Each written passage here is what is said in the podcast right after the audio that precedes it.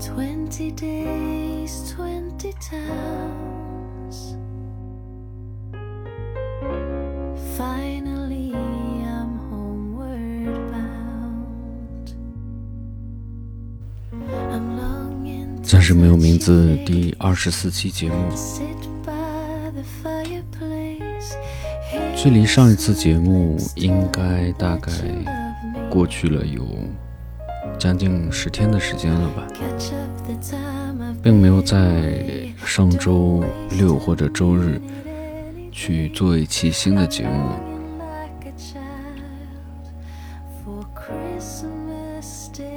因为很难说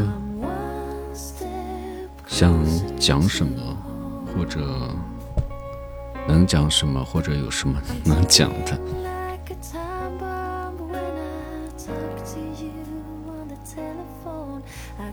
生活就是这样，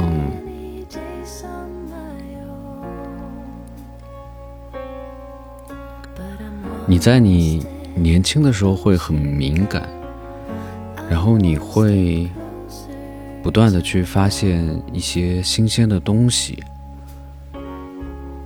然后你整个人对这个世界的感知都会特别的敏锐，你能敏锐的嗅到看到听到任何有生机的东西。这个是在你从大学里走出来经历了十多年社会洗礼之后就有可能会丧失的一些感觉感受。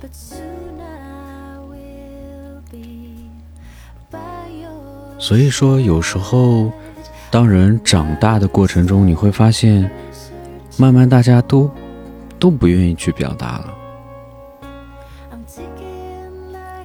而且这几乎是一个整体现象，它不是局部，它是整体现象，就是大家整体没有过多的表达欲。在这个社交网络比较发达的年代，其实我们会发现很多朋友已经鲜少在社交平台上有什么身影，几乎很难看到。人和人的之间的距离也变得很远。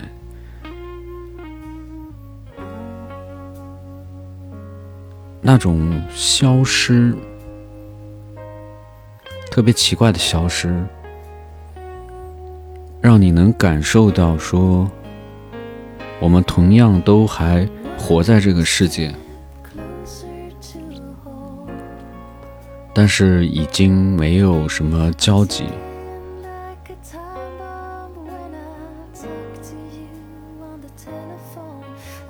多数是因为大家长大了，有家庭了，有繁忙的工作了，表达欲几乎没有了。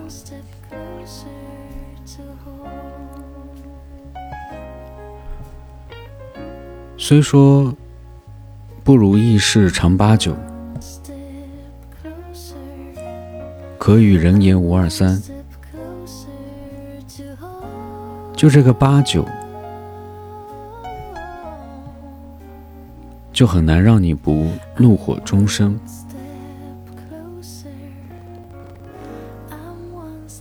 至于可与人言无二三的二三，其实就我而言，我本来也没有那种从小就没有那种与人言二三的欲望。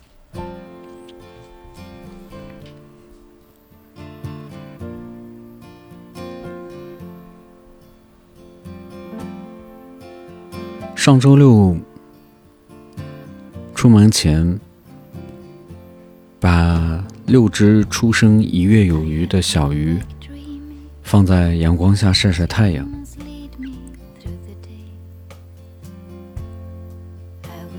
哪成想，自动洗手液在光的作用下吧，莫名其妙的吐了很多次洗手液，直到把整个鱼缸鱼缸吐的都是泡泡。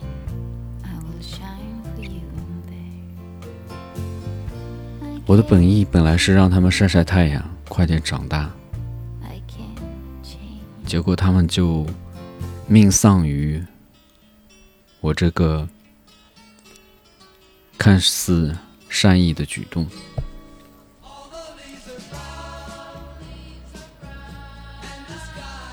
我当时就想说，把那个自动洗手液扔向外太空，当它通过大气层的时候，就烧得干干净净。然后，我要把鱼缸砸个粉碎。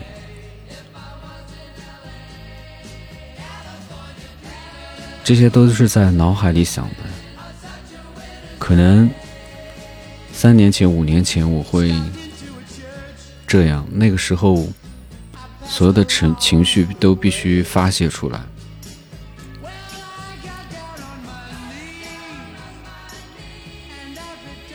现在可以了，现在好了。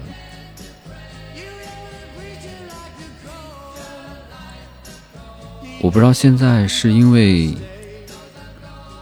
能掌控情绪了，还是说因为情绪太让人累了，所以会去避开。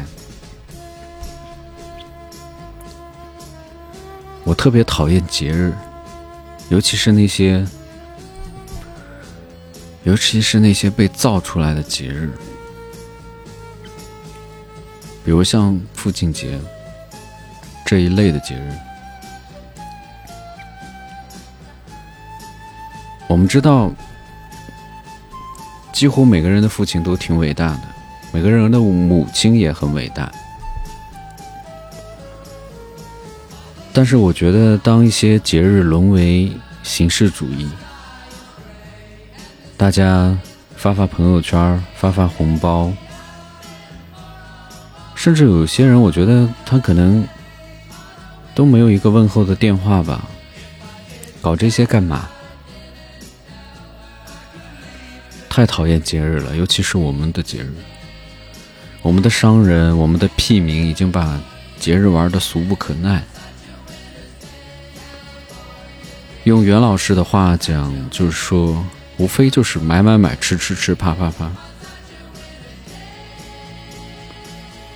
这个时候你就特别的明白，王朔为什么不爱提鲁迅。他说：“我知道鲁迅好，但是你们这帮孙子他妈的捧过了，你非要把一个人捧到天上去，让人没办法提他。”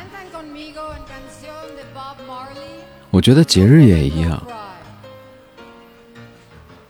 各种各样的节日被玩坏了，真的是太讨厌了，以至于让人讨厌所有节日。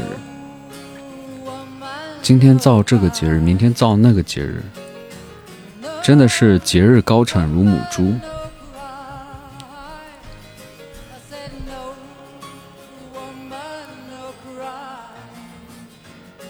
昨天是，昨天是个日子吧。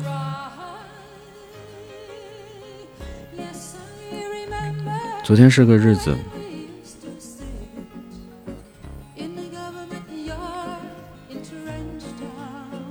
然后我正好没带饭，奇怪同学给我点了一个寿司，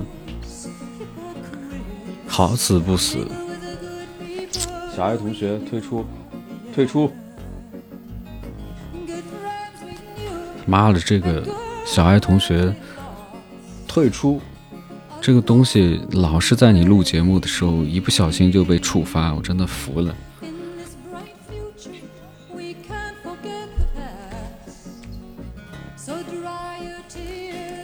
昨天是个日子，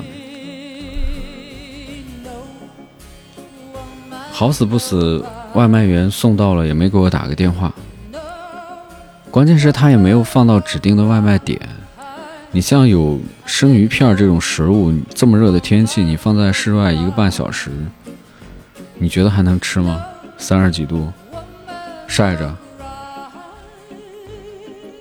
所以我就让奇怪同学退掉了，坚决退掉。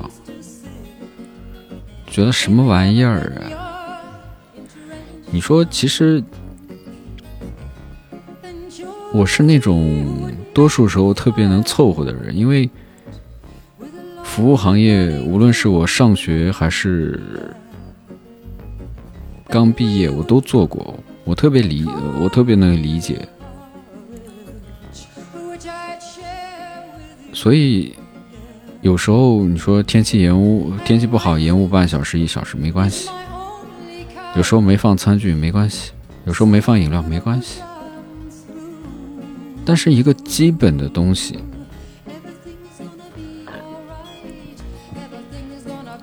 就是你送到了，你应该电话通知人家。这是一个。你做一个工作最本质的内容之一，我觉得不可原谅。然后回访电话我就投诉了，也有可能这他妈的现世报。昨天投诉，然后今天我自己自己特别懒，我带饭的时候拿了一个。一次性的饭盒，然后我只是用保鲜膜把它缠了几圈，然后我就觉得，我就觉得它应该不会漏出来。结果，结果我到公司的时候，我才发现，我我我整个我那个包的底部都是酱油汤，然后的我的衬衫白色的衬衫也是 也是黑黑的酱油。然后我发现，我昨天找不到的耳机也在酱油酱油里泡着。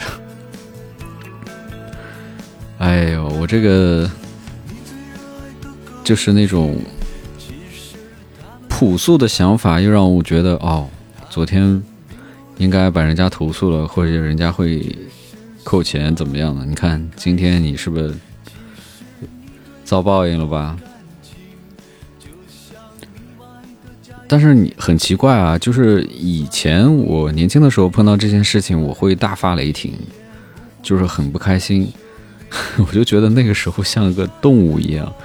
现在不会了，现在就特别默默的把东西一件一件摊开，然后擦掉所有的这个一这个饭的这个酱汁，然后就去默默的去洗手间把书包洗了。然后把衬衫洗了，然后夏天还好开着空调，穿着一件放在放在办公室的这个羊毛衫披肩，然后就处理好这些事情。洗完的耳机我就包在纸里了，包在纸里的。早上我们阿姨来收拾的时候，我就顺手就扔到垃圾桶，然后等到。忙工作的一刹那，突然灵光乍现，哟，我耳机呢？完了，肯定是把它当做废纸团扔掉。果不其然，当我走到楼梯间的那个大垃圾桶的时候，我发现我的手机蓝牙连到了我的耳机。不用说啊，肯定是在垃圾桶里。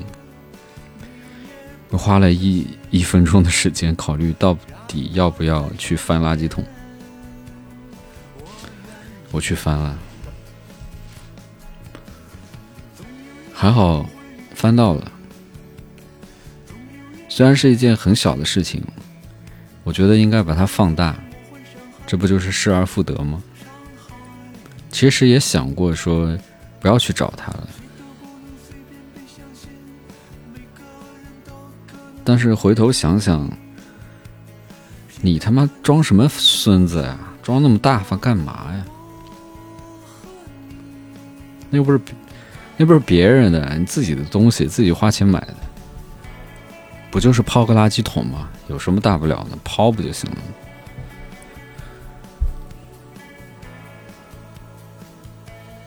我现在就时常会因为这些琐事儿，搞得自己小心谨慎的，常常觉得任何错误都不要犯，最好不要犯，哪怕是一个小错，因为有些错你犯了，就可能你这辈子都没办法翻身。屁话说完了，说点开心的，是吧？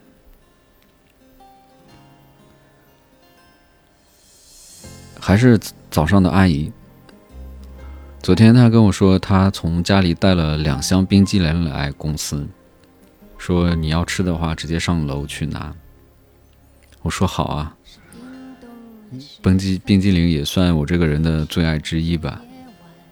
虽然我每年吃冰激凌的季节都是数九寒冬，很少在夏天吃，但是也很开心嘛。毕竟人家请你邀请你去，还是蛮好的。然后今天，今天怎么？哦，算了，想不起来了。然后最近就在想年龄这个事情，年龄，年龄是建立在时间上的一个伪概念，但是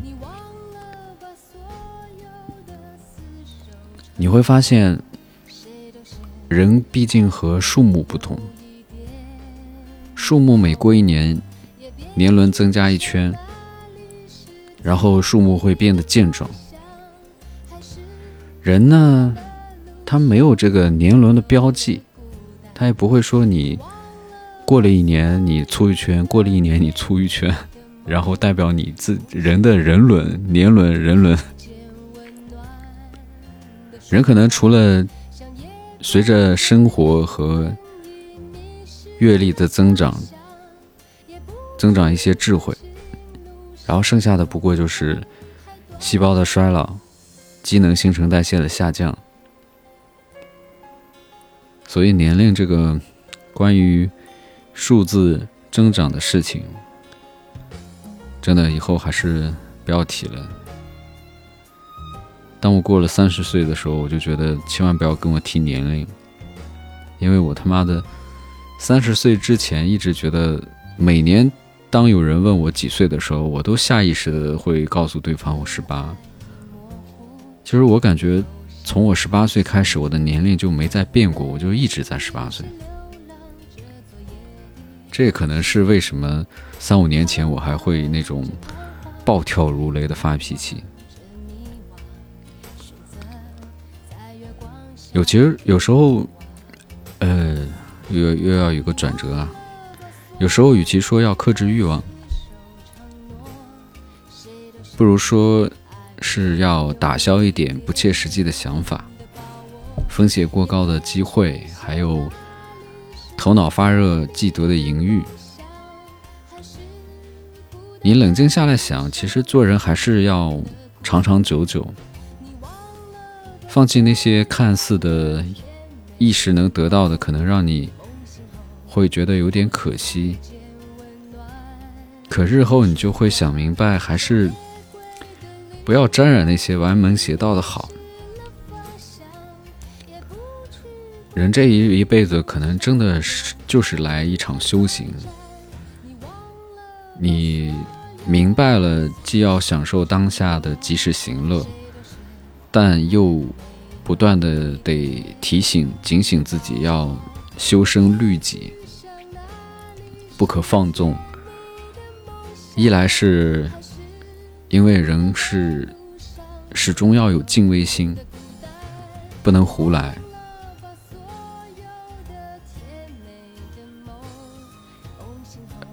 还是那句话，要不然你犯错了，有些错你一辈子翻不了身的。不是不报，时候未到。二来是，真的是平平淡淡是真，平平淡淡真的很好。这些。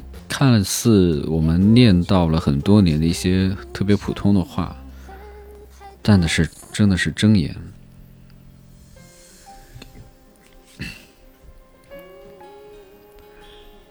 你会逐渐认识到，就是说，像我们这种普通出身的人，混到今天这个生活，真的还蛮不错了。就是说，你的生活的质量可能更多的取决于你对生命、对社会、对人的一些认知。然后你会觉得什么大富大贵、大起大落这些最好不要有，因为很多东西真的给你，你也得承受得起，对吧？所以说最好还是平平淡淡的，平平淡淡，真的就平淡一点，平淡一点，然后健健康康的，是吧？健健康康的，平平淡淡就好了。上周还是上上周是稍微有点难受的，就是难受的点在于短暂难受的点就在于说自己好像没有刚毕业参加工作的那种血性，就是你对工作的那种拼搏，然后。特别的耗功耗力，而且他也不是说简单的耗功耗力，而是很奋进。然后就觉得现在这个状态啊，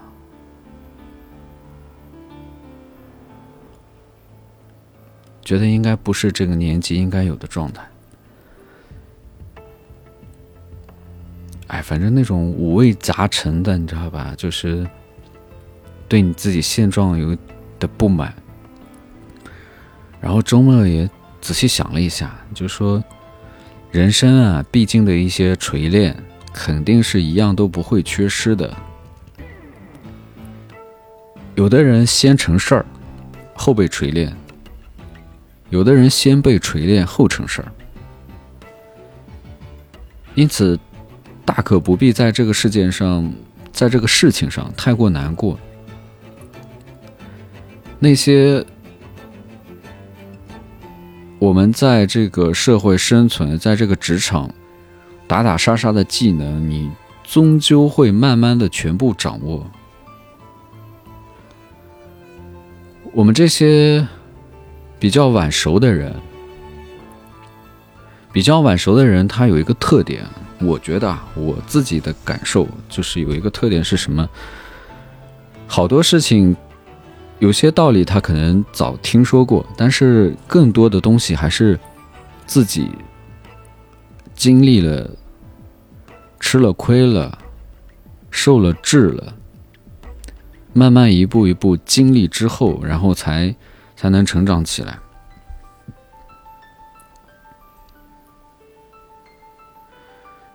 比如我过早的放弃那种激烈的竞争，然后你就要接受自己慢慢缓慢的成长模式。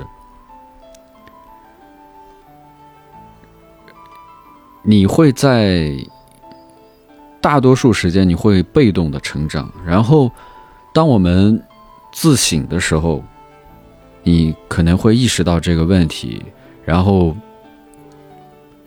然后会阶段性的想透一些事情，然后抓紧时间去践行，去践行那些你意识到的危机也好，不适也好。然后在阶段性的这种缓慢之后，有一个快速的成长，是因为之前的这种累积。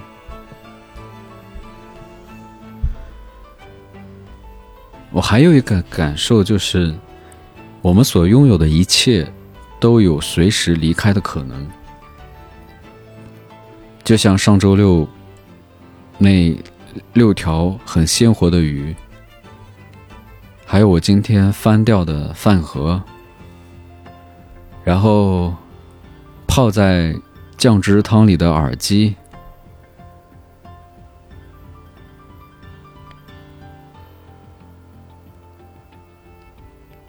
如果我没有犹豫那一分钟，然后没有试图用手机再连接它一下，耳机肯定就是找不到了，它会被进入垃圾回收站，被焚烧。因为有电池，它可能还简单的爆炸一下。你像那六条鲜活的鱼，按照鱼的寿命，你可能会养它几个月到一年，它会慢慢的长大，长成它们父母的样子。但是一个意外就没有了。所以很多事情其实。为什么说人要有敬畏心？然后，我们可以偶尔粗心大意，但是希望我们每个人还是对自己的生活要细心一点。希望我们不会在不经意间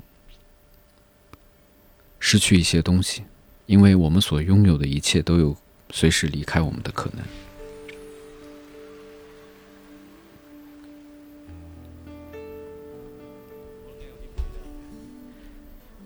我今天很奇怪，一个之前推送过我 N 次的一个考试，我我也不知道我今天为什么会去关注他。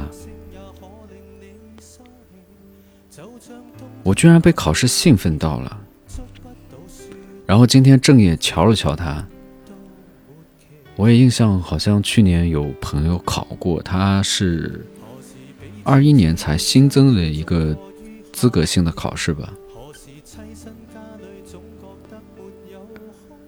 他也算是一个刚出圈的考试，然后就决定去官方网站上报个名，一看不知道啊，一看。一看不知道，不看吓一跳。它分初中高三级，然后我看了一下，我可以报的高级，报名费九百八。我去，还真是越难的考试报名费越便宜，越简单的考试报名费越奇高啊。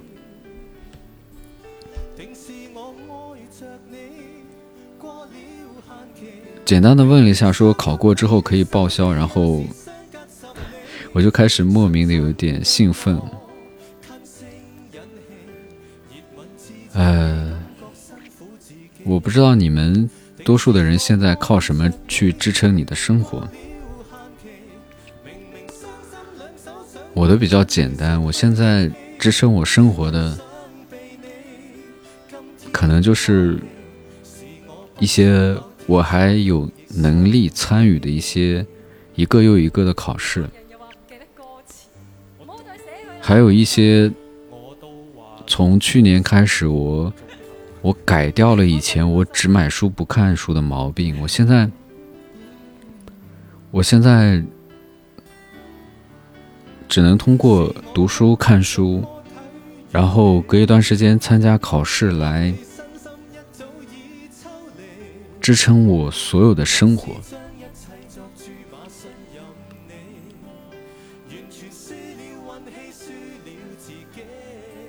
哎，还是那句话，生活真的挺难的，不进则退。所以还是尽量给自己的生活找一些事情做。有多有很多事情错过了。错过了，可能就是你这辈子没有没有机会再去做了。所以，所以人总要找到一些支撑自己生活下去的事情。学习可能是其中的一方面吧。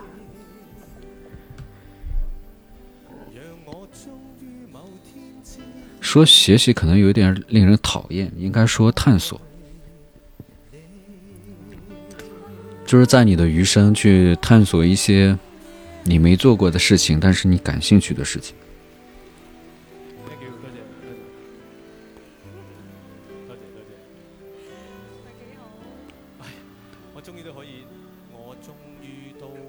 我们很多人可能一辈子都会在都会在不安中度过。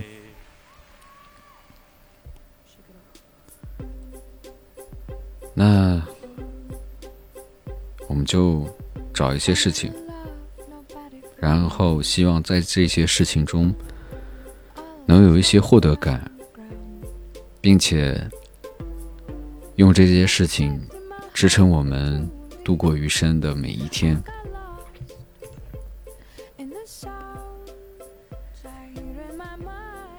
有时候我也不知道该怎么定义一个。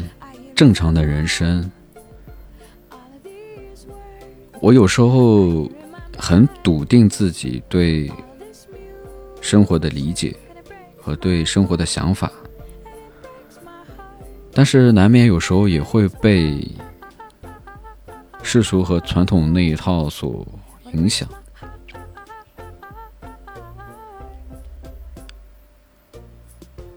为什么被影响呢？就是。就是人的好奇心，你总会对你没有得到的东西有好奇。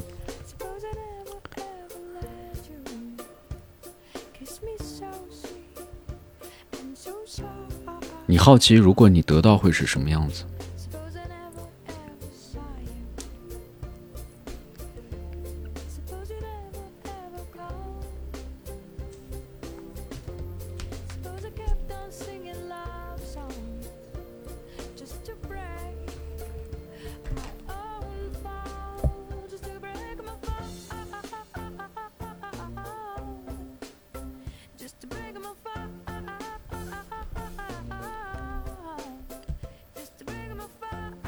希望每个听，希望每个听众朋友每天都能开开心心。我们下期节目再见。如果你喜欢扎维良的节目，希望你可以订阅，你也可以分享。有声节目就是一场一语。可能有时候会道出你的内心，但也是我们的我的内心。人和人之间有时候会因为共情而拉近距离。希望你的生活不要有过多的压抑，也希望你像我这样有一个朋友可以倾诉。我会把节目当成我的朋友，我也会把去听我节目的人当成朋友。人是需要倾诉的。再次感谢大家的收听，我是扎碧良，我们下期节目再见。